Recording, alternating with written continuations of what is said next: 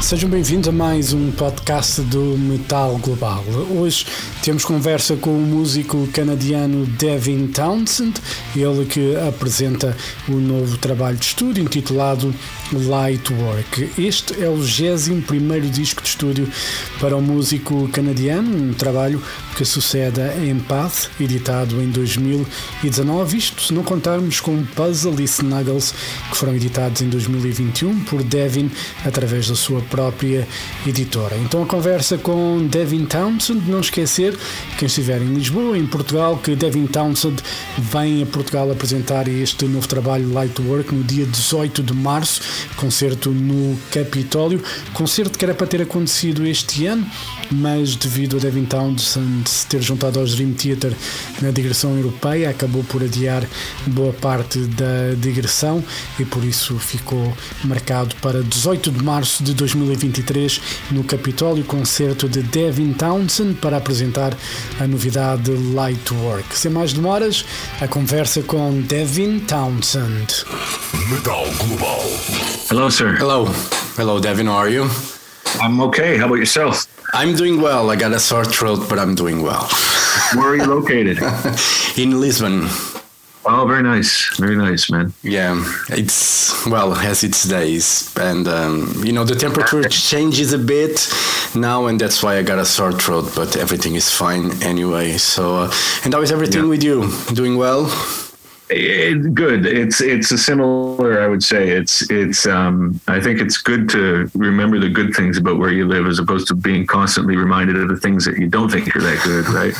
but that's a. Sometimes it's a challenge. Sometimes it's a challenge. But today's a good day. Yeah, that's good.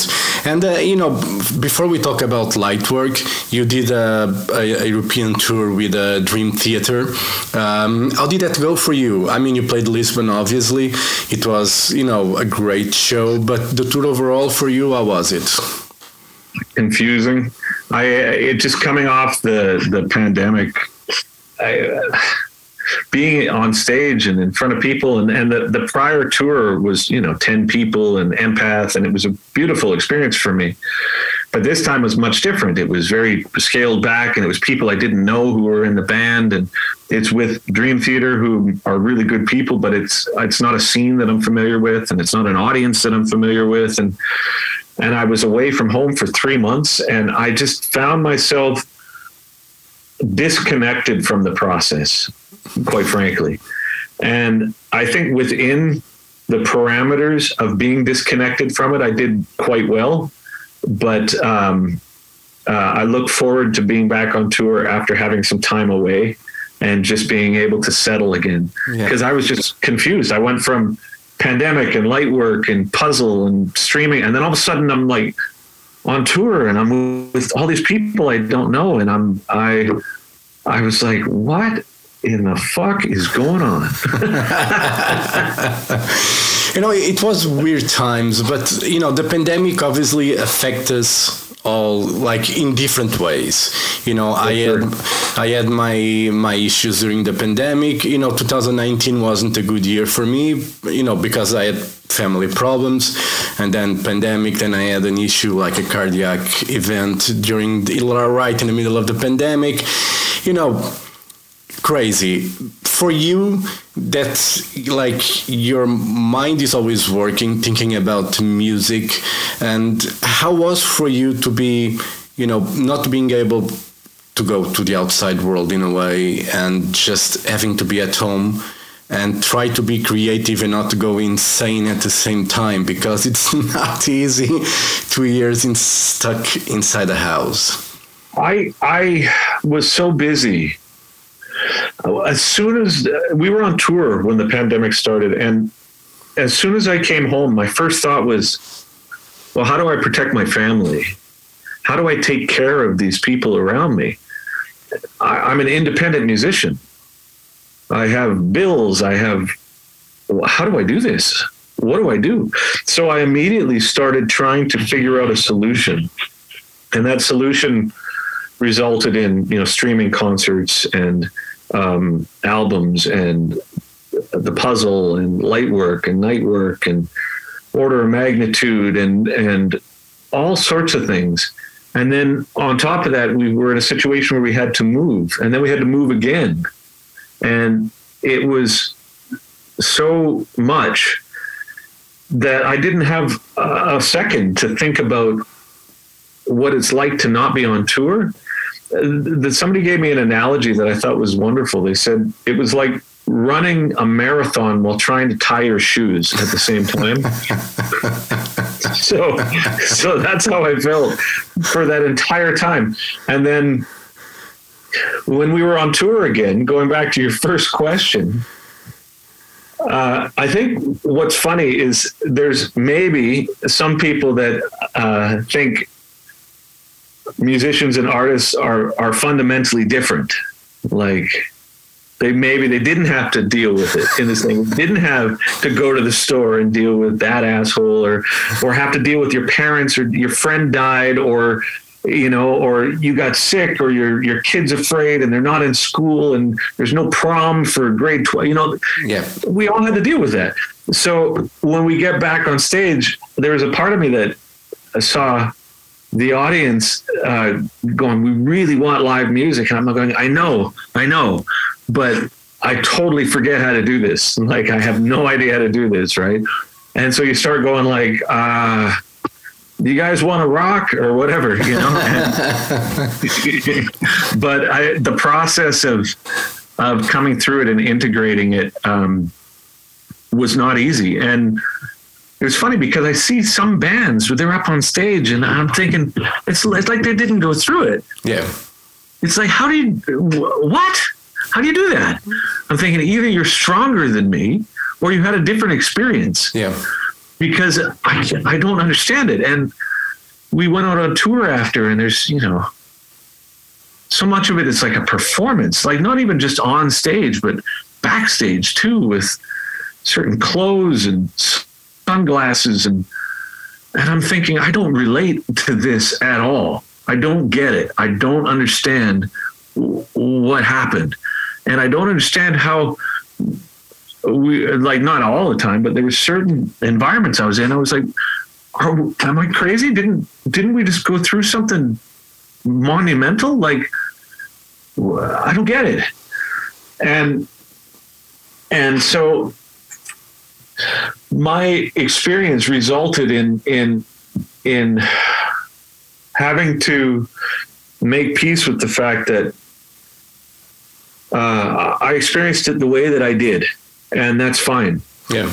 And maybe it's different than how other people did, and maybe that will disallow me from relating to certain aspects of my career, even. But that's fine. I have to just make peace with that. And so the way that I tried to make peace with that was by making the music that I did. And the result of it is that. Yeah, and you know, speaking of, of light work, you know, even though you you expect when we, again, like everybody experienced pandemic differently. Obviously, some people, you know, it was great. I don't know how, but for some people was amazing. For others was a problem. Yeah, but, man. but you you made an album that's um, full of hope and joy Yeah. and I was listening to to to light work and and I was like.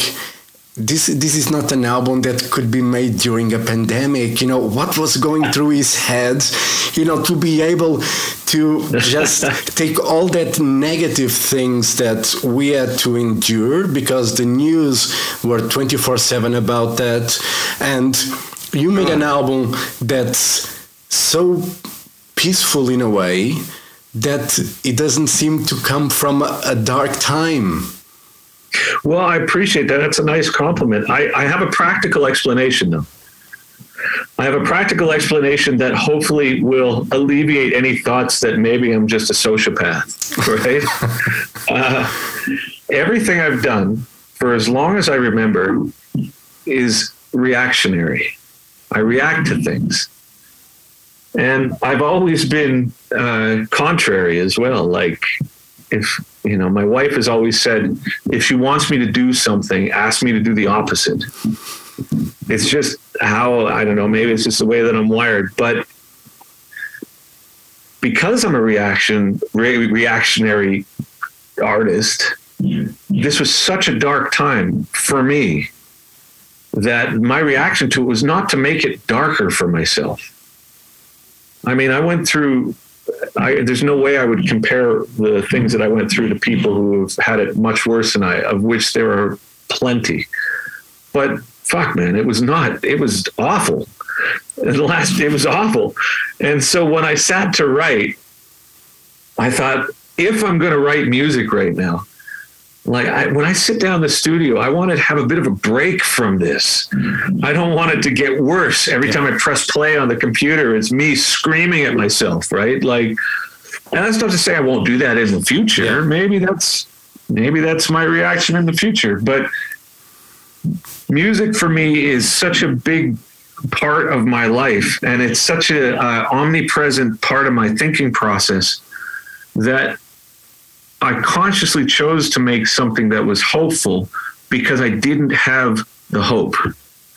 So to be able to it's like you you it's like a self-fulfilling prophecy in a sense.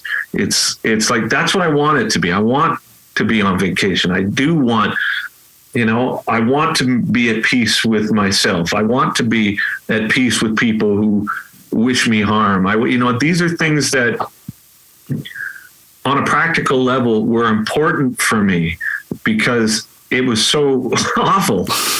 So when I was working on light work, every time I pressed play, honestly, I'd be like, oh, okay, good.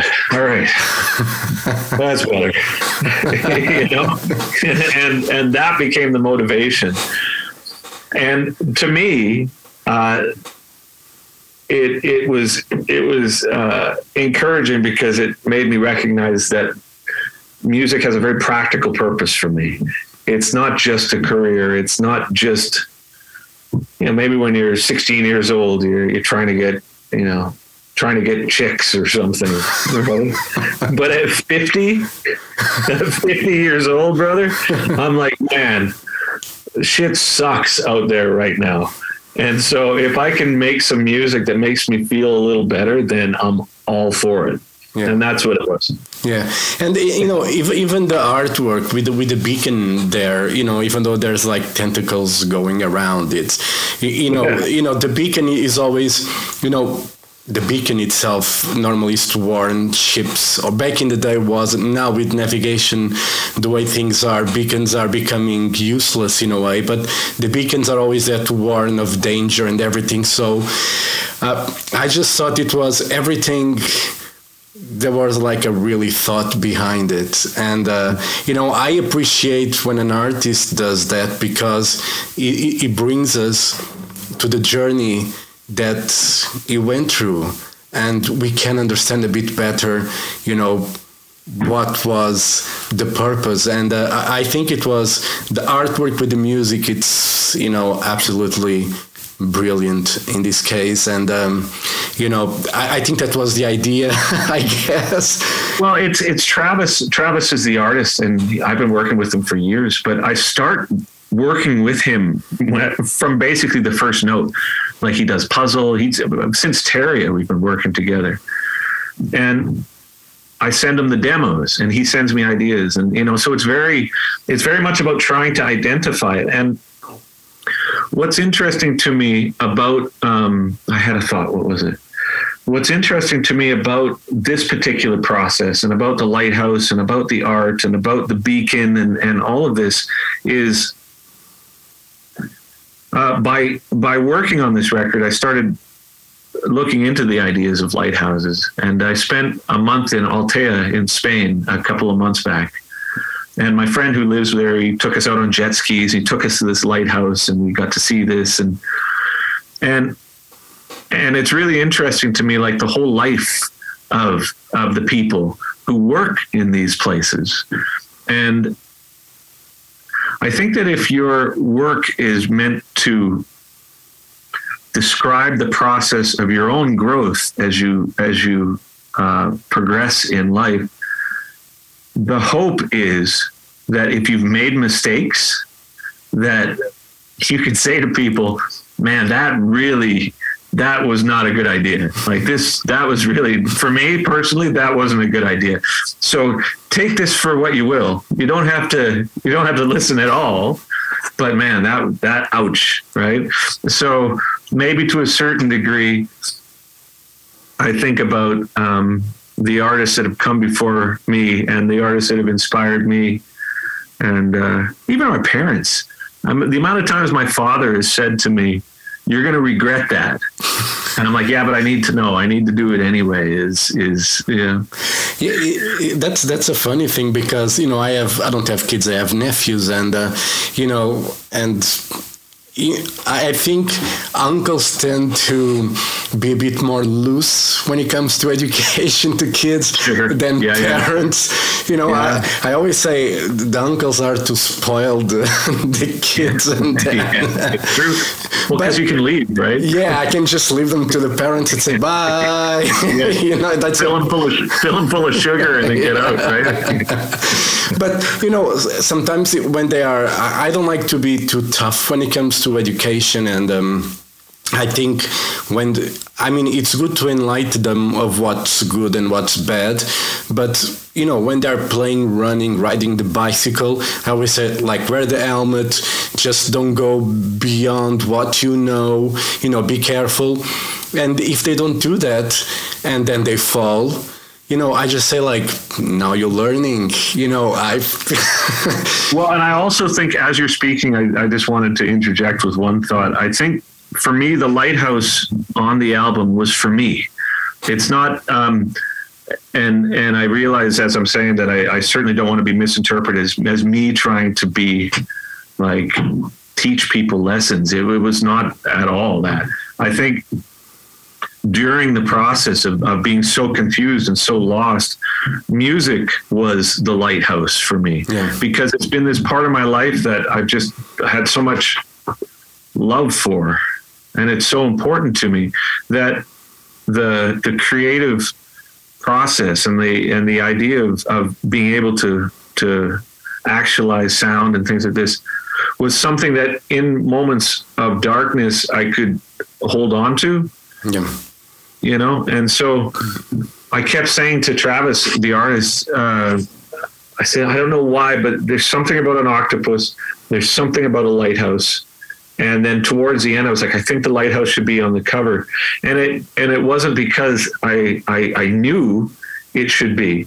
It's just all you know you write and all these signs start to you're like yeah i think that's what it is. And i think the light is the music. And i think the you know uh during a period where it's all dark and there's monsters in the water holding on to that for me was something that that was very helpful. Yeah. And and I, the interview that i did before um, the the interviewer was talking about metaphor and and and uh, you know what what artists mean with lyrics and what the what the deeper meaning is and I, I, wonder if with lightwork there isn't much of a deeper meaning. Yeah. I wonder if it's just it's just what it is. Yeah. And and and uh, I I don't know if I'm clever enough to make it more than that. Yeah. You know, I, it's intentional. Yeah. Like it's all intentional, but there's no like hidden agenda. Yeah. You know. Yeah, you know, for me, like a, a lighthouse, for me, you know, it's it's hope, it's warning, yeah. it can be a lonely place as well. Yeah. Yeah, man. You know? yeah. And for me, that was, you know, I identified a lot with that because even though, you know, music for me, it's the light but I'm very lonely person in the way that I, you know, enjoy the music and the way that I relate with people. I tend not to relate a lot when I'm. I love going to concerts. I photograph concerts. Yeah. But I always after I do it, I go to my corner and just enjoy the music and pretend there's no one around me and the band is just playing for me. Me too. And you know that's how. And people, you know, I was on holidays in Ireland. I have family there, and uh, we went to a, a thing in a park, a concert, and uh, I was just standing listening to the music, even though it wasn't really my kind of music. I was there listening, and I was enjoying, but I was trying to you know trying to soak in what you know what they were playing. And then they came to me like are you not enjoying? I'm like no no i am. But No. well, oh, but but i'm sure when you go to your concert you're like ah, and everything. I said no no. I like to enjoy music. Well this is it, what's so interesting with that statement as well is is I, i'm a musician. It's my job. I'm reasonably good at it. And that includes playing live. And if people there's people in my life who are very extroverted and they say to me oh my god your job it's the best to go on stage in front of all those people. And then there's all that and i'm just thinking that's the worst part of it. Like bar none. I love to play music. I love to play music for people who want to hear the music. But like that aspect of it is the most difficult part not the worst that's the wrong word it's the most difficult part of it. And i never ever go to concerts ever. And people like oh you know so and so's coming to town. I'm like have fun. That sounds awful. It sounds awful. And uh but i also think that it's uh the process of learning who we are takes a long time. And I, I guess when I was younger, some of the things that I feel fortunate to have maybe resolved in myself were also the things that when I was younger made me really like the attention or like really like the the you know the chaos. Um, but then the process of writing music and being alive and getting older and having kids and people passing away and all these things like change you yeah and so your music changes and uh, there's people that uh, i sometimes say it's like you've changed man. And i think that's what we're supposed to do. Isn't it? Aren't we supposed to change? Like wait you haven't? You haven't changed? You're still the same as you were when you were 18 man that's like yeah. we're gonna run out of things to talk about really quick man you know? You know i one of the things i enjoy in getting older apart from when the health issues start you know Sure, yeah. apart from all apart from that you know i enjoy being older because you know i feel like i'm wiser you know i wish i had the knowledge that i have now than when I had when I was 18. And when I was 18, I thought I was like fucking ace. I knew everything. I was a fucking jock. And, and Yeah, now man. and now I look at myself. I'm like, fuck no. Now I know what life is. I, when I think back to my youth, the one thing that I miss is I, I, I had hair. Yeah. You know I? Like, I don't want to make you jealous, but you know, You know, you, it's, it's okay, man. I can, I can, I'm, I'm okay. I'm okay. No, the, uh, but I think the same thing. It's, it's, uh, where I'm at now as a person is like, uh, I'm happy with it. You know, like life is difficult, but I'm happy. Not, it's not like, oh, I'm happy. I'm happy with who I am. Like I, I know to a pretty good degree who I am yeah, and I'm happy with that. I'm I'm cool with it. And and when I think back, I like, yeah, you know, you maybe didn't have the same health issues, maybe you, uh, you know, whatever. But I wasn't particularly happy with who I was, yeah, and I was pretty confused about it. And and as I get older, the growth is inevitable, and the music reflects that. That's that's all there is to it. And there's going to be some people that don't like it. They're just like it doesn't make any sense to me, and that's totally fair. That's absolutely fair. But I can't, I can't uh, not change for the sake of other people. Like it doesn't make any sense, right? yeah. No, I mean we have to do. I, I know I'm very comfortable in my own skin now, and I Yes. wish I was when I was 18. You know, I you know I just I just wish I had. You know, I'm more confident now, even though I'm still. You know, I like to be in my corner when it comes to go to a concert. You know, I wish I was you know, I had this confidence and this knowledge that I had back when I was 18. I was a fucking idiot when I was 18, and I thought I knew it all, you know. Well, I mean, I'm still an idiot, but I mean, it's like, uh, and I still don't know anything, but I'm much more at peace with that. yeah. and, you know, I've, got, I've, I've only got two more minutes and I got to do another interview. I'm so sorry, buddy. no, it's okay. And, uh, you know, just wrap it up, uh, European tour coming up uh, next year. You're playing Portugal headline show. Uh, have you have any, any ideas when it comes to the live show? What fans can expect to it, or you still haven't thought about it at all yet? Um, I'll give you two answers. I'll give you the truth, and I'll give you the the uh, the the one for promo. For the promo, it's like, man, it's gonna be a concert event like no one has experienced, and I can't wait to bring these songs to the stage. Right? But the truth is, dude, I have no idea, man. No idea. But I hope to within about a month. So if we talk again, I'll have a much better answer. All right, Devin, thank you very much for your time. You know, Light Work is a great record. As I said, very hopeful. I think it's something that we need to enjoy and listen. You know, even though we are coming from a dark time, hopefully the future will be much brighter. And at least your music is on Light Work. So, For the moment. For the moment. For the Thank you, my moment. friend. It's been a real pleasure. all right, thank you You're very good- much. Talk to you soon. See you soon. Okay, bye. Bye-bye. Bye. Metal.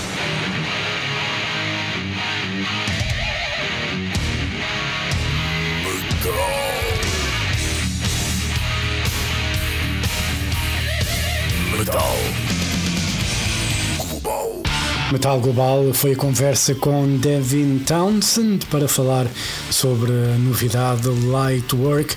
É o 20 disco de estúdio para o canadiano Devin Townsend.